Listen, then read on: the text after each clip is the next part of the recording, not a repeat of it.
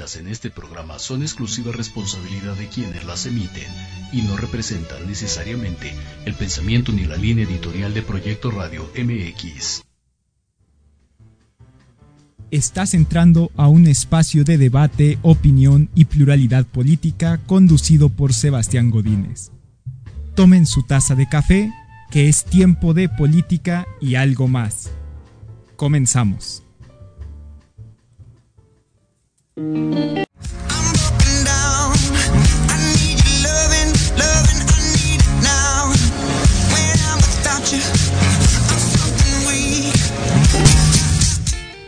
qué tal? Buenas tardes. Los saludamos en Café Política y algo más. Una nueva emisión, la primera del mes de noviembre. Ya se nos está acabando el año, ya se sienten los ya pasaron las fiestas de muertos, ya pasó la fiesta de Halloween, eh, ya suenan los cascabeles y la temporada navideña que tanto nos gusta. Sin embargo, aunque esta época se está yendo rápido y es la que disfrutamos más por la familia, eh, la familia, la comida, la convivencia, el clima, si les gusta el frío, la realidad es que la política nunca deja de sorprendernos. El día de hoy había mandado yo eh, el título del programa y cómo se iba a llamar, debido a que pues ya estaba planeado. Sin embargo, si bien han seguido las noticias como desde las dos y media de la tarde hasta ahorita, se enterarán del tema que vamos a abordar y el cual será de vital importancia. Si es el, el, tema del que estoy hablando es la renuncia a la Suprema Corte del ministro Arturo Saldívar Lelo de la REA, que anunció en una carta de cuatro párrafos que se eh, aleja del cargo y en el cual es muy peculiar esta renuncia. ¿Por qué? Hemos tenido renuncias de ministros, hemos platicado de la Suprema Corte, de quienes han estado, la reforma del 94, la independencia judicial, las eh, manifestaciones en favor de los trabajadores, eh, el populismo judicial, el, papel de la ministra Norma Piña. Sin embargo, Saldívar vuelve a ser tema de conversación y seguramente esto le ha de gustar mucho porque es un personaje muy protagonista, un, populista, es muy protagonista y que siempre quiso tener la atención. De hecho, si ustedes eh, a lo mejor no lo conocen como Arturo Saldívar, pero a lo mejor sí como el ministro Swifter, ¿no? O sea, él fue al concierto de Taylor Swift estas imágenes con su chaqueta que dice Saldívar número 49, que estuvo regalando ahí pulseras de en el concierto de Swift y eh, por eso yo famoso. También, aparte de haber presidido la corte, de sus conferencias y de lo que ya hemos platicado aquí, que tenía un estilo muy peculiar de ejercer la presidencia del Poder Judicial, porque estaba alineado o está alineado con López Obrador. Y hay dos momentos donde quiero marcarles para ir rastreando, porque muchos pueden decir que a lo mejor es politiquería o que se le está descalificando o que es ministro y puede tener los gustos que. Sí, sí, sí, eso nadie se lo niega. Sin embargo, Arturo Saldívar, desde que ejerció principalmente los últimos dos años, no, no la presidencia de la Corte, eh, con eh, Andrés Manuel López Obrador fue particularmente el último año y medio de su presidencia el que lo mantuvo alineado con el presidente. Y esto cómo lo podemos averiguar, para eso existe la ciencia política y para eso hay documentos. Arturo Saldívar fue eh, un, un seguidor, un fan, por así decirlo, de López Obrador. ¿Por qué? Casualmente los temas más espinosos que llegaron a la Suprema Corte de Justicia en ese periodo que interesaban al presidente, militarizar el país o bueno, llevar la Guardia Nacional a el ejército, eh, la consulta para enjuiciar a los expresidentes y la famosa reforma judicial de la que ya hemos hablado aquí, eran temas que importaban mucho, mucho a López Obrador y de los cuales Arturo Saldívar se dedicó a hacerle el trabajo y a limpiarle la cara o a buscar eh, cooptar a los ministros para quedar bien con el gobierno. Recordemos que se reunieron tres veces a escondidas, fue visto llegando tres veces a Palacio Nacional, lo cual habla de una comunicación, si bien entre poderes y que eso nadie lo puede negar, pero ¿por qué va escondidas? O sea, cuando se reúnen los poderes ejecutivo, legislativo, judicial, organismos autónomos, llegan, hay conferencias, hay anuncios, pero Saliva las tres veces que fue a desayunar fue a escondidas. Eso es un primer indicio. El segundo del que vengo a platicarles es la famosa eh, consulta para enjuiciar expresidentes. Si ustedes recordarán, y es importante no dejar de mencionarlo, una consulta espuria que no es válida, no era legal, que era simple populismo y demagogia de López Obrador, como ha sido su gobierno.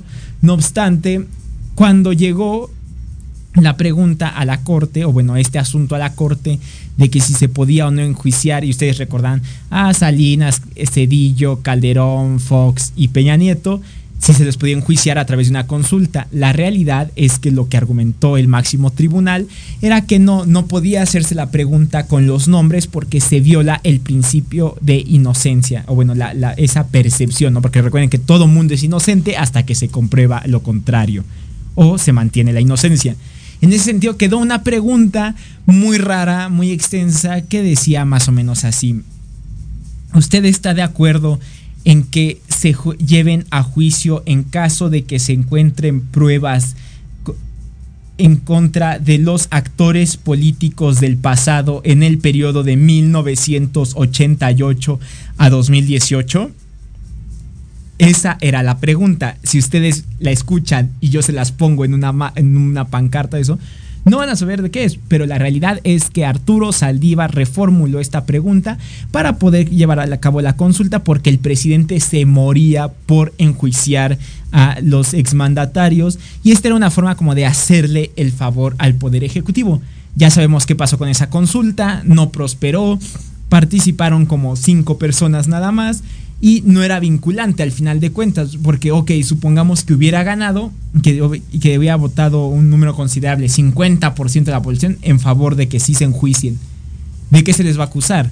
El presidente decía, eh, o bueno, decía López Obrador, que los cargos eran por eh, daños morales, lo que sea que eso signifique, traición, eh, traición al pueblo, lo que sea que eso signifique, privatización de ferrocarriles y empresas paraestatales, lo cual no es un crimen, al contrario, lo hemos platicado aquí y se ha mencionado. Las empresas paraestatales no funcionan, son cargas fiscales, son muy pesadas para el gobierno y en primer el gobierno ni siquiera tiene por, debe tener empresas.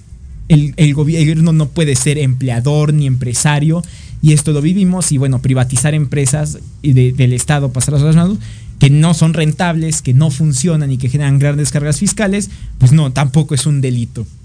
A Calderón se le acusaba por azotar, eh, por ahondar en la violencia y declarar la guerra contra el narcotráfico. No entiendo cómo llevarán eso a juicio. Y, ah, bueno, y también eh, por el supuesto fraude de 2006, que ya quedamos, que ese no existe y que es literalmente una retórica para argumentar que López Obrador perdió y que él no es capaz de reconocer la derrota. Pero bueno, ese fue el segundo punto donde Arturo Saldívar le hizo el trabajo al presidente.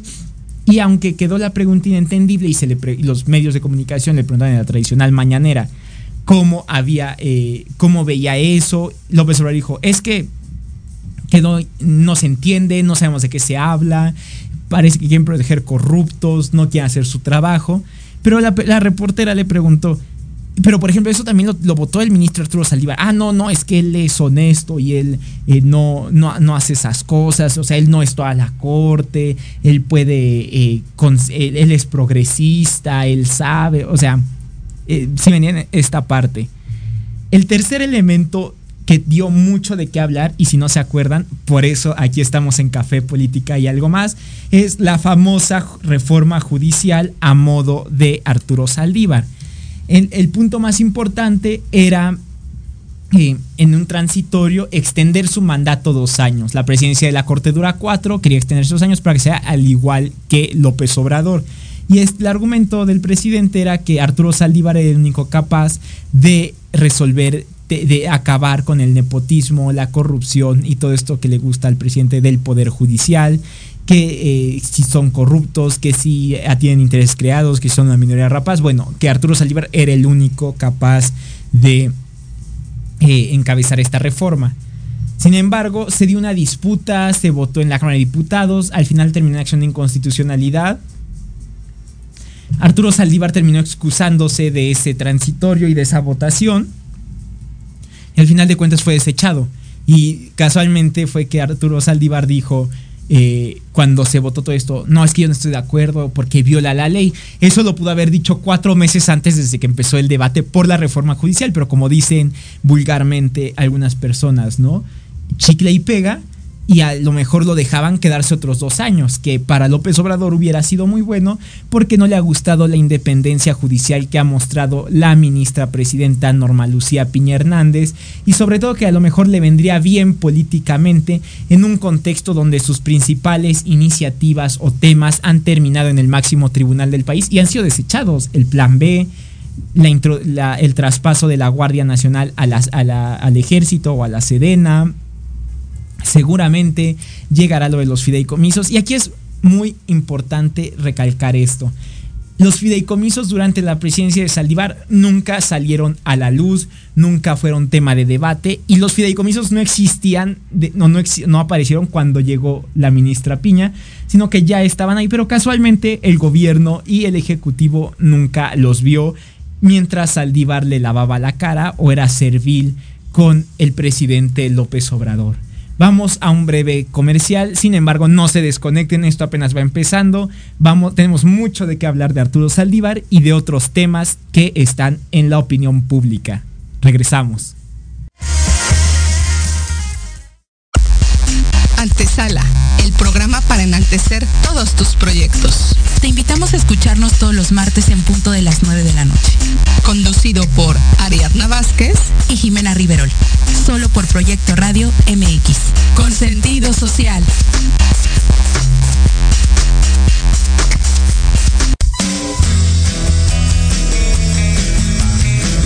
Gustaría que tus hijos fueran adultos exitosos? ¿O qué tal tener una mejor relación con ellos? Todos necesitamos un apoyo de vez en cuando, ¿no crees?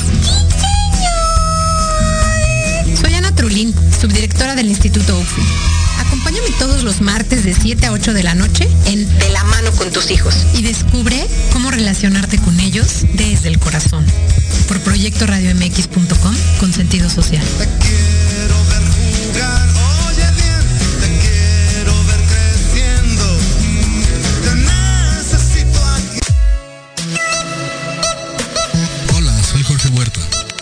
Soy Clara Mejía.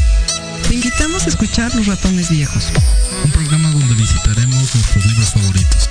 Todos los viernes de 8 a 9 de la noche por Proyecto Radio MX con sentido social.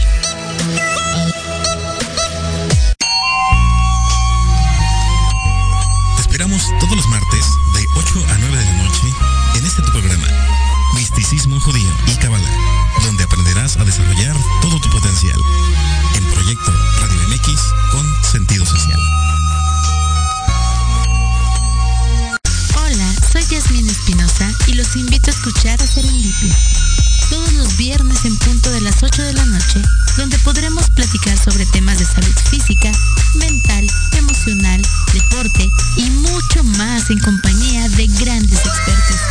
Solo por Proyecto Radio MX, con sentido social.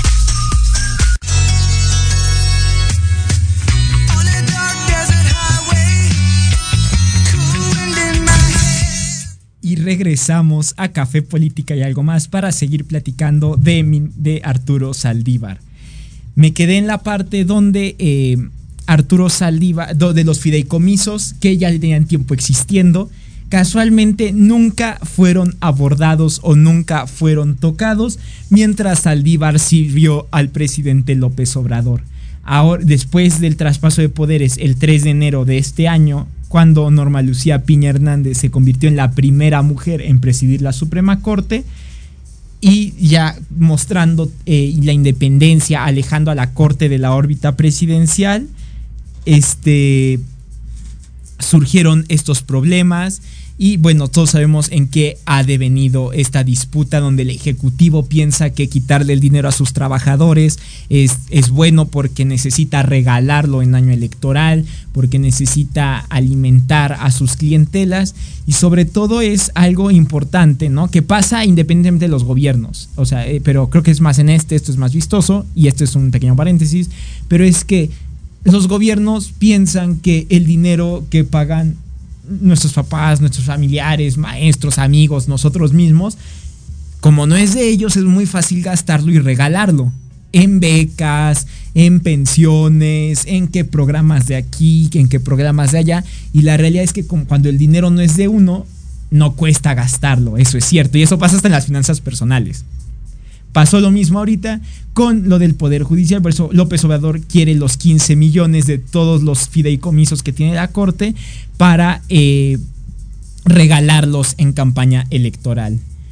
Pero ¿por qué no dijo nada? Ahora, sí que como dice el presidente, ¿por qué el presidente o Arturo Saldívar callaron como momias cuando, eh, cuando le fue servil? Los fideicomisos no aparecieron ni hace dos meses, ni con la llegada de Norma Piña, ni anteayer, ni durante las protestas judiciales.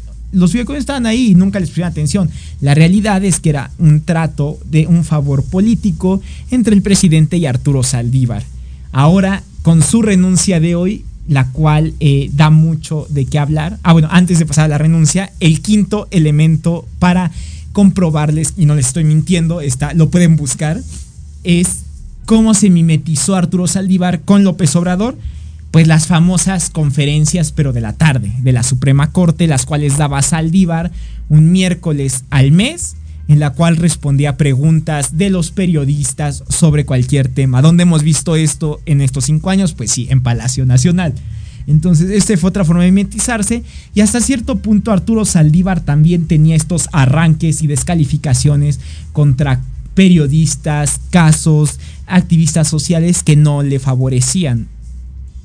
Todos sabemos que trae una disputa por, un caso, por el caso de Isabel Miranda de Wallace y Alejandro Martí.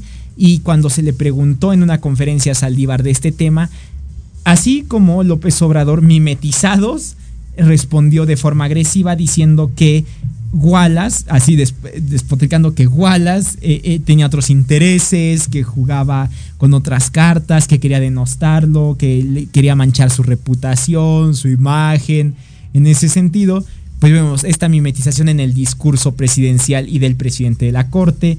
También cuando los, los, reporteros y reporteros que cubren corte, porque no crean que, que va cualquiera, van reporteros que cubren corte, que la siguen, preguntaban sobre X tema y Arturo Saldívar, eh, por ejemplo, de la reforma judicial, en una de sus respuestas dijo que todos se sentían ahora especial, todos los medios se sentían especialistas en el poder judicial y en derecho, lo cual habla de, de la poca crítica y los arrebatos que suele llegar a tener en el ejercicio de ese cargo. Y eso que era el presidente de la corte, después de, de, que la dejó, de que dejó el cargo y pasó a ser un ministro más del Pleno y Norma Piña se ungió como la presidenta, eso le pesó mucho a Saldívar y no lo digo yo, no tienen que ser psicólogos, lo pueden ver en sus redes porque hacía TikToks, porque eh, que iba al, al, concierto de Swift, que da consejos de vida, que si iba un perro, que si lo entrevistaban, que si eh, promocionaba su libro que promocionó hasta el cansancio 10 años de sentencias en derechos humanos. Eh, a literal, a donde iba, a España, a la Ciudad de México, en la Feria del Libro, a los estados, siempre cargaba con ese libro, porque es lo que él creía eran sentencias que se tomaban a su ponencia y que él cree que eran relevantes para los derechos humanos, que la realidad no, no tienen ninguna relevancia, ¿no? En ese sentido, aquí se mimetiza esta parte de Saldívar.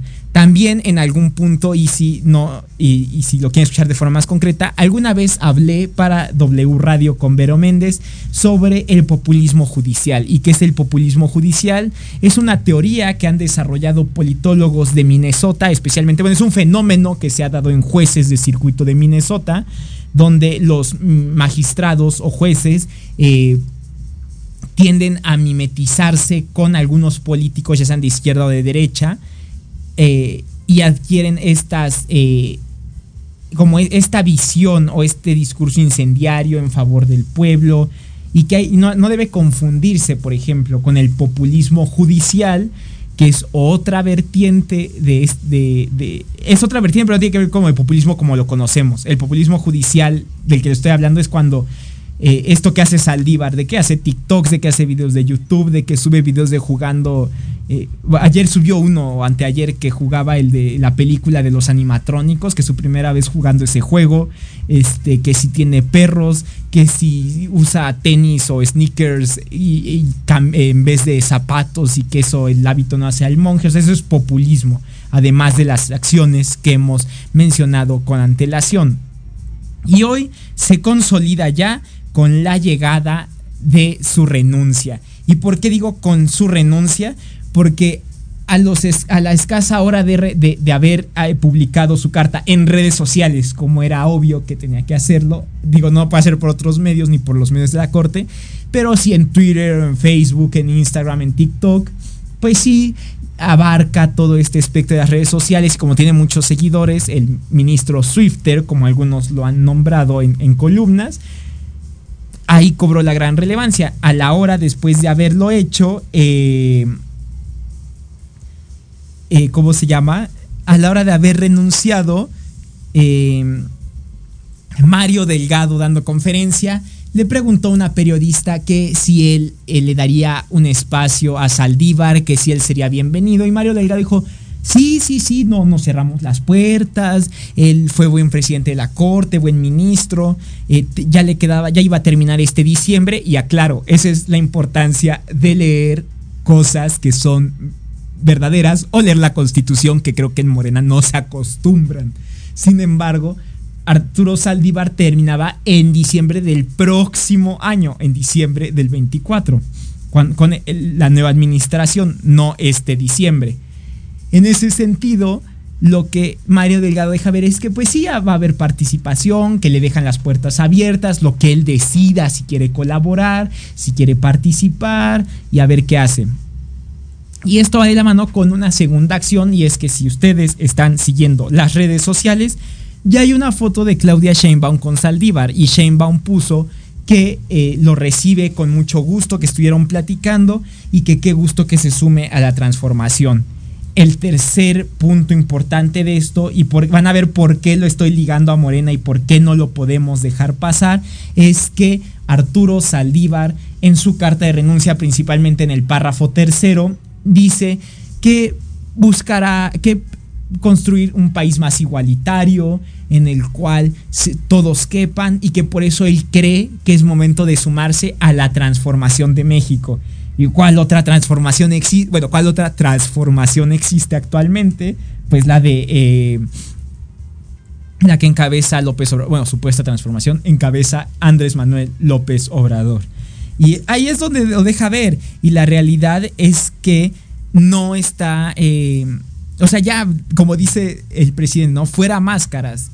Es un militante más de Morena, eh, era parcial hasta cierto punto y ahorita ya está con Sheinbaum. La realidad es que lo que no ha explicado, y aquí es donde se viene todo este, eh, esta disputa política, legal, constitucional, es que el artículo 98 de la Carta Magna, párrafo 3, establece que solamente las y los ministros de la Corte pueden renunciar por eh, cuestiones graves.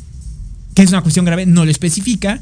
Sin embargo, recordemos que o sea, eso hay que decirlo. Grave no es que se vaya a encabezar la transformación a un espacio, porque la verdad eso no, no, no cabe. O sea, no es una cuestión que digan, uff, necesita separarse porque va a encabezar la transformación. Pues la realidad no. La realidad es que es politiquería, es populismo puro. Y Saldívar ya pasa del populismo judicial en la Suprema Corte al populismo como lo conocemos, como lo hace Morena y López Obrador.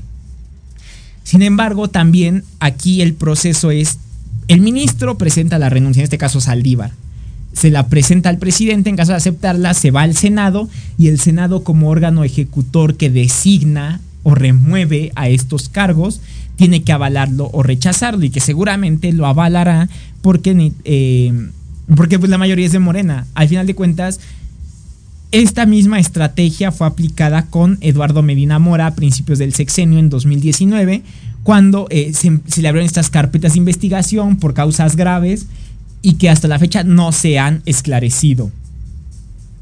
Entonces vamos, estamos, están, son personajes o este personaje ha lastimado mucho a la corte con una renuncia, bueno, con, con todo lo que hace. Y la realidad es que atiende a cuestionamientos políticos. Posiblemente eh, se le haga tal vez una reforma para eh, a ver a qué cargo puede acceder, porque no puede acceder así directamente de índole como de brincar de la corte a un cargo, pero sí posiblemente ser consejero, porque Mario Delgado y hoy lo dijo bien, y eso debería preocuparnos a todas y a todos. Este Dice que posiblemente le puedan ayudar con lo del plan. Arturo Salivar puede ayudar con lo del plan C y la posible reforma judicial. Si no, si no se acuerdan, se los recuerdo. El plan C es supuestamente ganar la mayoría eh, en las cámaras para establecer una reforma judicial y votar a los que los jueces, magistrados y ministros sean elegidos mediante voto popular. Y quiero hacer un paréntesis aquí porque les he hablado mucho del Poder Judicial, es un tema que me apasiona, que he hablado en W Radio, que he escrito sobre ello en columnas y que otra vez nos trae aquí esta parte del voto popular. Y por eso es importante leer y ser conscientes de lo que se dice, porque si repiten como pericos, como los legisladores del oficialismo, sin saber la realidad es pura ignorancia y demagogia. Y eso no está aquí y por eso estamos aquí para desmentir y para aclarar temas que pueden sonar muy muy atractivos, pero que en la realidad tienen otras connotaciones. No se puede elegir ministros por voto popular porque llegarían siendo parciales y ya lo hemos platicado aquí. Si así, con el método donde el presidente propone las ternas, el Senado bueno, elige a una persona y llega a la Suprema Corte en este esquema de pesos y contrapesos, y llega gente como Yasmín Esquivel que se roba las tesis de licenciatura, de maestría y de doctorado, o gente afín como Loreta Ortiz a la Suprema Corte. Imagínense si los votan así como votan a sus senadores, a sus diputados o a López Obrador. La realidad es que puede sonar atractivo, y digo atractivo entre comillas porque a mí no me suena atractivo, pero en un discurso simplón del presidente, pues sí, ah, no, pues vamos a votar, a democratizar y vamos a hacer esto y el otro. La realidad es que llegarían siendo personas parciales, tendrían que acercarse a los grupos de interés o a los partidos políticos para financiar campañas y entonces la, la impartición de justicia en el máximo tribunal se volvería parcial con el, con el modelo que tenemos ahora se busquen las y los mejores, pero también que sean imparciales al momento de llevar a cabo o de eh, eh, establecer la ley. Sin embargo, también aquí, y aquí es donde les digo que hay como esta, eh, este estambre, esta bola de estambre, si han visto las bolas de estambre así, todas hechas bola, el, el, bulto sobre o el enredo constitucional. Porque, por ejemplo, en los artículos 101 y 95 de la Carta Magna, principalmente en el 95 de la, la fracción sexta, se establece que los ministros de la, un exministro de la Corte no puede ser ni fiscal general, que es lo, que muchos decían, que Saldívar eh, reemplazara a Gertz Manero, secretario de Estado no va a aparecer en el gabinete, gobernador, que Arturo Saldívar es de Querétaro, entonces ahorita no tiene chance de ser gobernador de ningún lado. Eh, senador o diputado antes de dos años de concluir su función de juzgador constitucional y tampoco puede ser litigante ante la federación. ¿Esto qué es? Que lleve casos de, em, de personas que tengan algún interés porque pues bueno, en primeramente creo que se rompe con la ética judicial y con la dignidad que bueno, en el caso de Arturo Saldívar creo que ya no aplica ni la dignidad ni la ética, pero, eh, pero sí porque conoce ¿no? los funcionamientos, sabe por dónde, sabe cómo funciona la corte, es para mantener como este piso parejo, digamos, ante la corte o ante el Estado, ¿no? Sin embargo, eh, habrá que ver porque posiblemente el oficialismo en estos días, como son capaces, eh, presente una reforma para que los jueces puedan, o ministros o exministros puedan aspirar a un cargo público, simplemente ser consejeros y, y, ahora sí que valga la redundancia, aconsejar a la candidata del oficialismo, Alex Regenta Claudia Sheinbaum, de eh, cómo o por dónde llevar la posible reforma judicial. Eso es claro, eso sí lo puede hacer, eso no tiene un impedimento legal, hay un impedimento moral y un impedimento por la dignidad de las personas, de, de la dignidad que tendría un profesional supuestamente, o un profesionista del derecho, pero bueno, que con Saldívar no aplica. Ahora bien, em, si ven las redes sociales, el trending topic es Arturo Saldívar, es la foto con Shane Baum, es el mensaje de Mario Delgado, es su renuncia. Sin embargo, ya quedamos que la causa grave, o bueno, la causa grave eh, no es eh, que le pase algo a Saldívar, sino que la causa grave es buscar chamba eh, o asegurarse en el otro sexenio. Esa es la realidad. Entonces, eh, pues aquí viene esta maraña de, eh, de leyes, del quehacer político, de lo que dice la ley, de lo que pueden hacer, y que como sabemos, y eso es muy, muy, eh, ha estado prácticamente demostrado en todo el sexenio, y eso se, lo puedo asegurar con pruebas, es que el oficialismo gusta de violar la ley. Desde el presidente hasta el más mínimo diputado local les gusta violar la ley. Por eso no nos debería sorprender que a lo mejor en estos días apareciera una iniciativa en la cual se elimine este requisito de los dos años para que Saldívar pueda aspirar a algún cargo público y de que mi teoría era que supongamos que se llegue esta reforma, se aprueba y ya no pasa nada. Eh, queda la, la reforma, Saldívar se inscribe, posiblemente buscaría eh, un cargo en el Parlamento, en el Senado o en el Congreso o en la Cámara de Diputados y después para 2027 que hay elecciones intermedias contender por la gubernatura de su estado natal, que es Querétaro. Para eso ya habrán pasado más años y ya no tendría un impedimento para llegar a contender.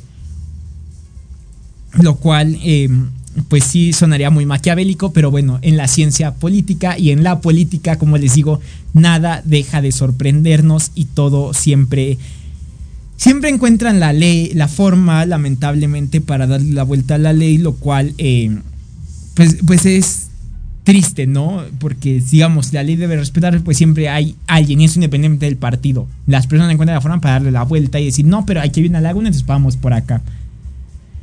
Eso es lo que está pasando, lo que hoy es trending topic, lo que hoy es la noticia nacional de Arturo Saldívar y de lo que hemos platicado y que tuvimos que rememorar. También aquí haciendo un pequeño comercial eh, y sin tirarme tantas flores, era es que cuando yo me titulé de ciencia política, porque soy licenciado por la UNAM, por la máxima casa de estudios, en mi tesis abrí un capítulo sobre el poder judicial en el cual se analizan estas partes que les estoy diciendo, todo lo que les conté eh, sobre las conferencias, la reforma judicial, la pregunta con las visitas a Palacio, la pregunta para juzgar expresidentes, los desayunos eh, escondidas, eh, la forma en que se mimetizó Saldívar, está ahí plasmado. Y así como hacemos aquí política, café, política y algo más, es un texto objetivo, es el capítulo 4, es el capítulo 4 apartado 4.4 se llama Relaciones Ejecutivo-Poder Judicial. Y la tesis, por si les gusta, o le estaré compartiendo en mis redes sociales, también se llama La Cuarta Transformación, Cambio de Régimen o Regreso al Hiperpresidencialismo Autoritario.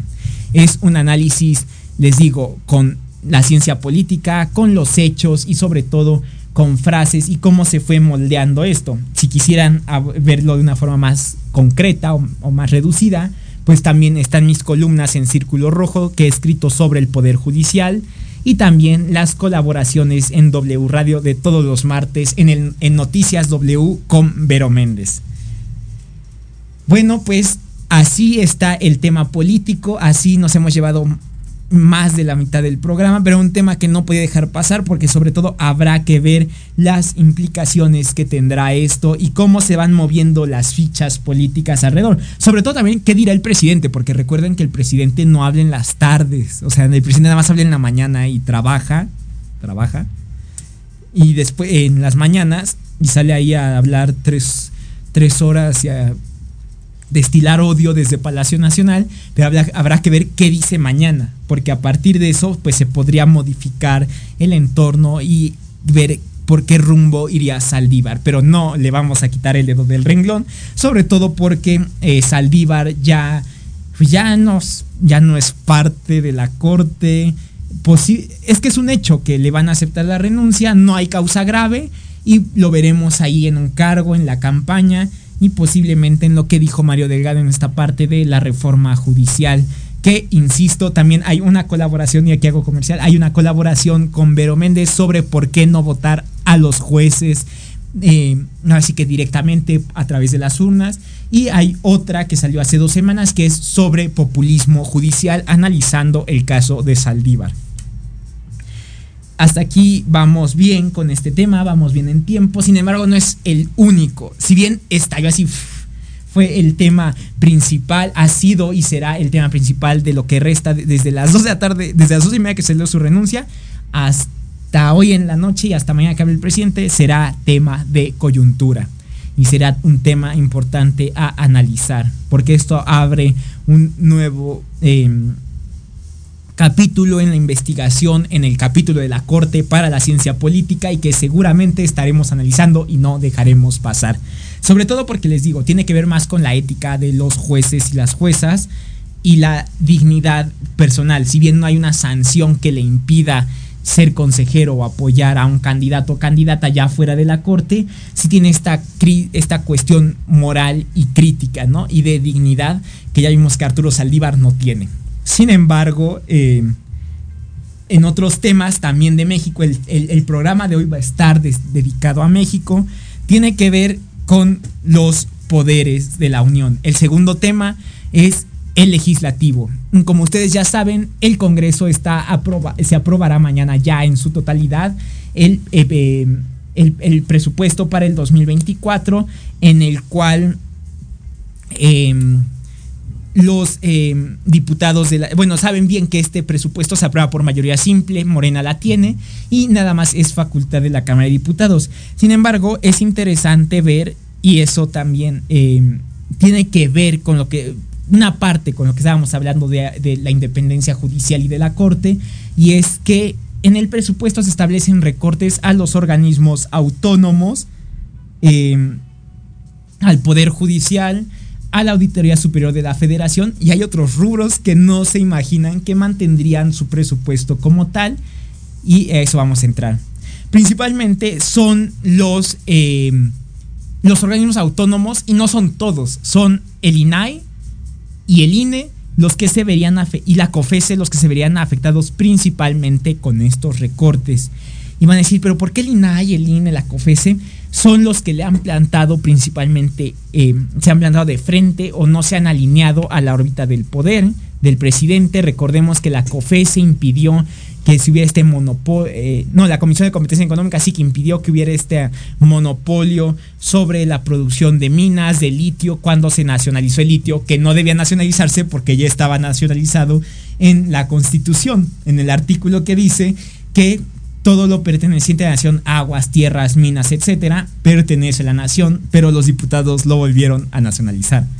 Ahí, y ahí fue cuando, eh, y que iban a crear esta empresa paraestatal, monopólica para explotar el litio y que la COFES dijo, a ver, no, no, no, México como un país democrático y competitivo, no hay COFES, eh, no hay monopolios, no pueden hacer esto nada más y aunque sí es una actividad este, productiva del Estado, pues no puede haber monopolios porque eso, eso no es democrático, digamos, en el terreno económico. La COFESE ha estado vacante, si bien se nombró a su comisionada presidenta, hay otros asientos vacantes ahí en la COFESE, los cuales pues ha sido la forma de desarticular a los organismos autónomos en todo el país de este sexenio. También eh, el INAI, el INAI sabemos por qué no, la, la, la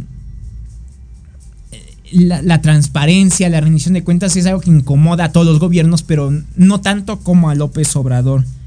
Eh, ¿Y cómo se llama? Eh, dan. Eh, recordemos que una forma de desactivarlo fue dejando fuera a los comisionados. El Senado no los ha nombrado hasta hoy en día.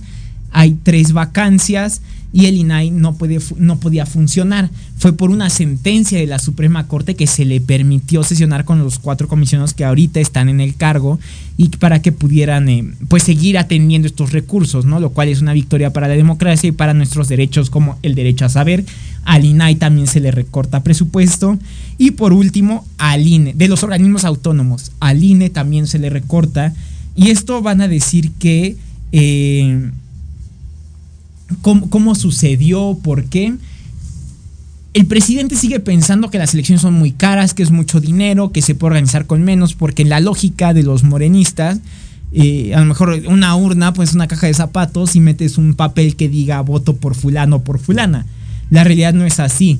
Las elecciones en México son caras porque las hace un instituto autónomo, pero aparte eh, el INE no se dedica nada más a hacer elecciones, o sea, es un instituto que está en permanente trabajo, en capacitación, en actualización, en protección de, eh, datos, en actualización de programas eh, electrónicos, en innovación para el voto, la una electrónica, los candados de seguridad, o sea, no, el presupuesto no es nada porque diga el INE, ah, sí quiero 30 millones, por ejemplo sino que la realidad es que al presidente sigue haciendo muy caro y a pesar de que ha nombrado consejeros a modo o cercanos a él, no han podido afortunadamente doblegar al instituto y hacerlo parcial o alinearlo, que recordemos, a diferencia de su consejero presidente anterior, Lorenzo Córdoba, que eh, pues sí mantenía esta sanción y esta disputa por hacer valer la ley.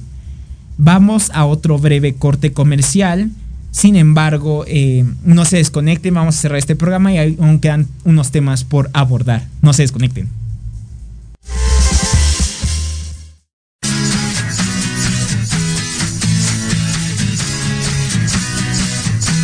Hablemos de verdades.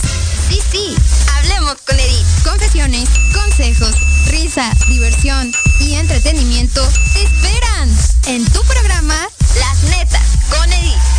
Todos los miércoles a las 3 de la tarde por Proyecto Radio MX con sentido social.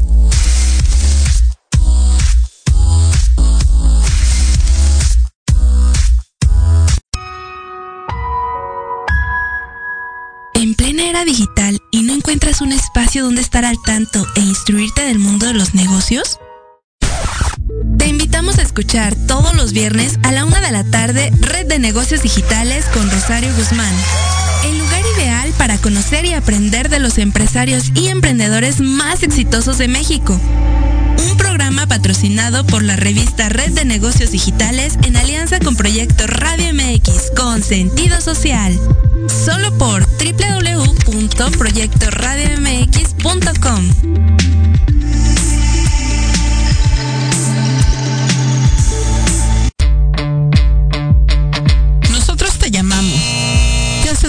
vacante. Te mantendremos en cartera. ¿Te gustaría encontrar un mejor trabajo? claro que sí. Sin chamba. Escúchanos todos los sábados a las 12 del día, en donde tendrás los mejores tips, herramientas, consejos de expertos para encontrar el mejor trabajo de tu vida. Solo por Proyecto Radio MX, con sentido social.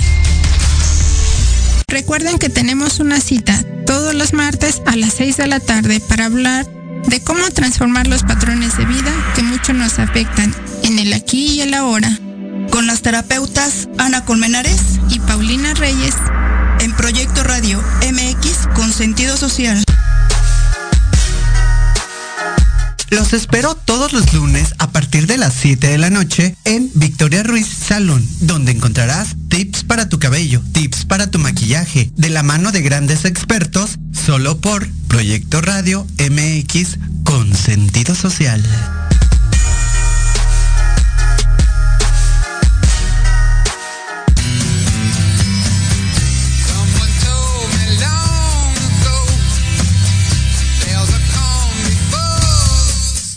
Regresamos de este breve corte. Ya estamos a 15 minutos de cerrar el programa. Y el tema que les continúo platicando son los recortes en el presupuesto 2024. Con el INE, eh, les digo, a pesar de que hay consejeros eh, que son afines o cercanos al presidente, no lo ha podido eh, cooptar al instituto. Sin embargo, a una forma de castigarlo y de abaratarlo. Y aquí es una cuestión de recuento de lo que ha pasado.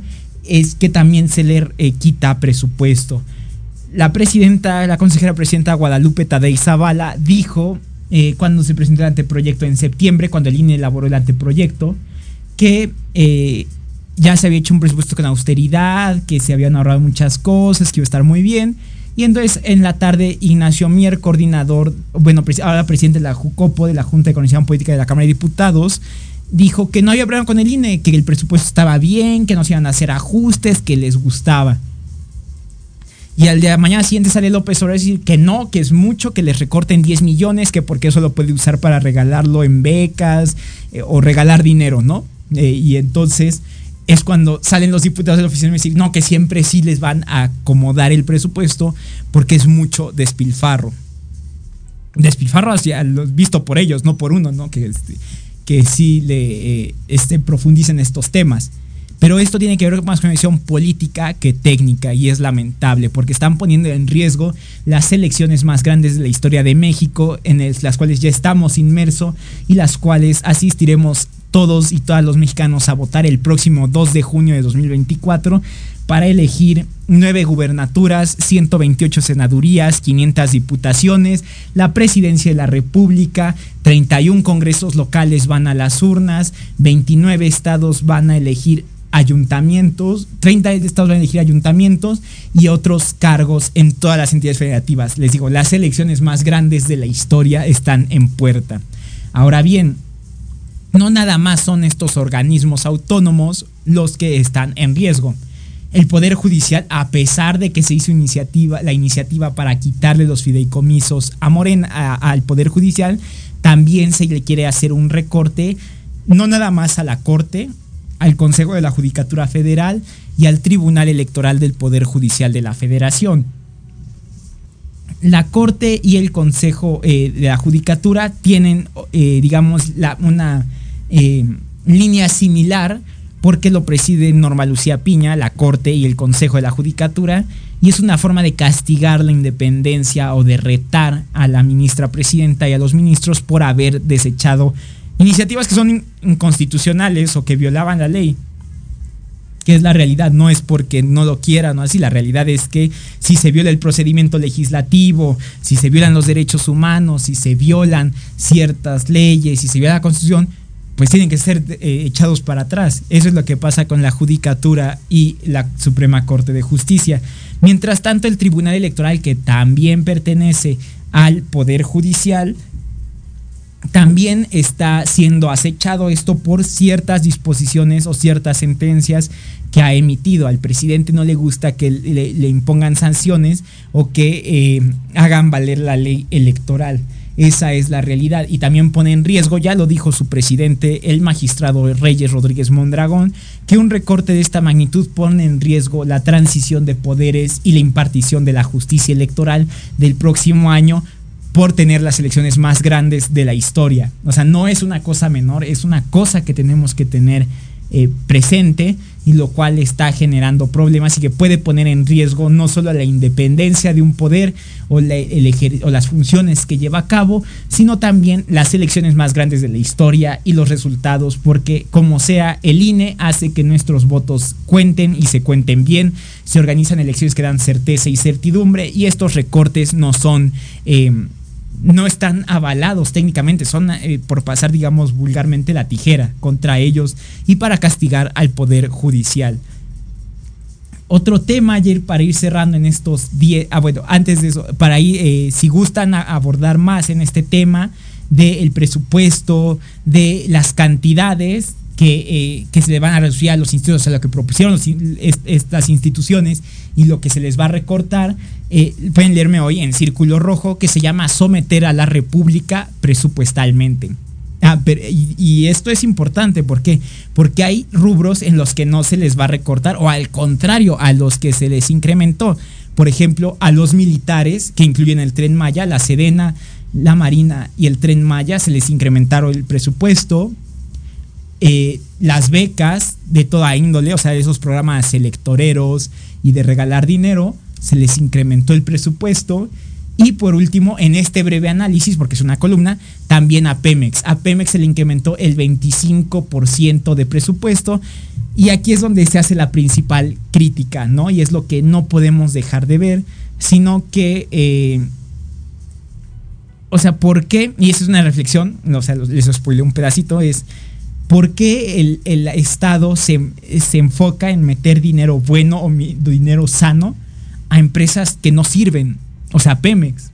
O, sea, está súper endeudada, tiene una carga fiscal gigante, nos sale muy cara a todos los mexicanos y, y sí entiendo que es bajo esta retórica nacionalista de no, la soberanía energética y el petróleo y el cardenismo, pero la realidad es que Pemex no sirve tiene una carga fiscal enorme y al contrario, eh, nos sale muy caro. Aparte de que si nos vamos a los postulados de lo que debe hacer el Estado, el Estado no tiene por qué tener empresas. O sea, ¿por qué tener una empresa de petróleo eh, que debería ser pasar a ser privatizada o rematada? Y en vez de invertirle dinero, ese dinero podría utilizarse, por ejemplo, para la gente de Guerrero o para la gente que no tiene casa. Que cabe resaltar que en ese presupuesto Morena nada más eh, ignoró a, los, a, nuestros hermanos guerrerenses y entonces no se les va a asignar fondos. Y aunque los partidos de oposición le exigieron que se dieran eh, apoyos, que lo apoyaran de forma unánime para los de Guerrero, eh, dijeron no, no, no, no, o sea, nada más con sus programas clientelares y regalando becas, quieren llegar a, a, las y los guerrerenses que tanto lo necesitan y esa crisis humanitaria que está dejando porque no supieron atender el desastre y que más allá de, hacer politiquería, que no pueden decir que la oposición hace politiquería, porque el que se fue a meter primero allá fue López Obrador y se fue casi casi en bicicleta, se subió a un jeep, se le, eh, no pudo avanzar, se subió a un jeep del ejército, se le trabó a los 10 metros, tuvo que ir caminando y nunca lo hemos visto en Guerrero. Él se quedó tres veces, pero pues bueno, él puede decir misa. La realidad es que no hay, no hay. Y eso cómo podemos comprar. Porque el presidente donde va saca fotos con la gente o sube a sus redes sociales. No hay una foto en Guerrero. Y la hija de Salgado Macedonio, que es la gobernadora, no aparece, no ha dado la cara. La han entrevistado, pero nadie sabe dónde está, ni la han visto. Su actuar ha sido pésimo. y la realidad es que la tragedia humanitaria cada vez se agrava más porque no tienen comida, apenas están abriendo las tiendas, perdieron sus casas, perdieron familiares, e, existe el riesgo de propagar enfermedades, la realidad es que no se están enfocando en la gente.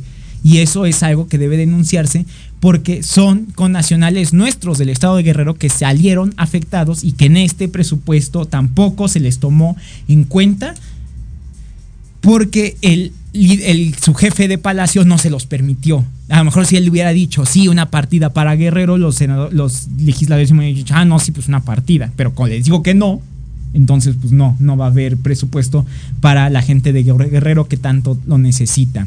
Y haciendo también un breve comercial a cinco minutos de cerrar el programa, también aquí en Proyecto Radio MX se ha convertido en o bueno, en, eh, en, un centro de acopio si quieren mandar y que se llevará a los hermanos de Guerrero, a las y los hermanos de Guerrero que tanto lo necesitan. Ya para ir cerrando este tema del presupuesto, así están las cosas. Eh, como verán, la nota principal fue la renuncia de Arturo Saldívar y ahora lo del presupuesto que se aprobará el día de mañana en la Cámara de Diputados.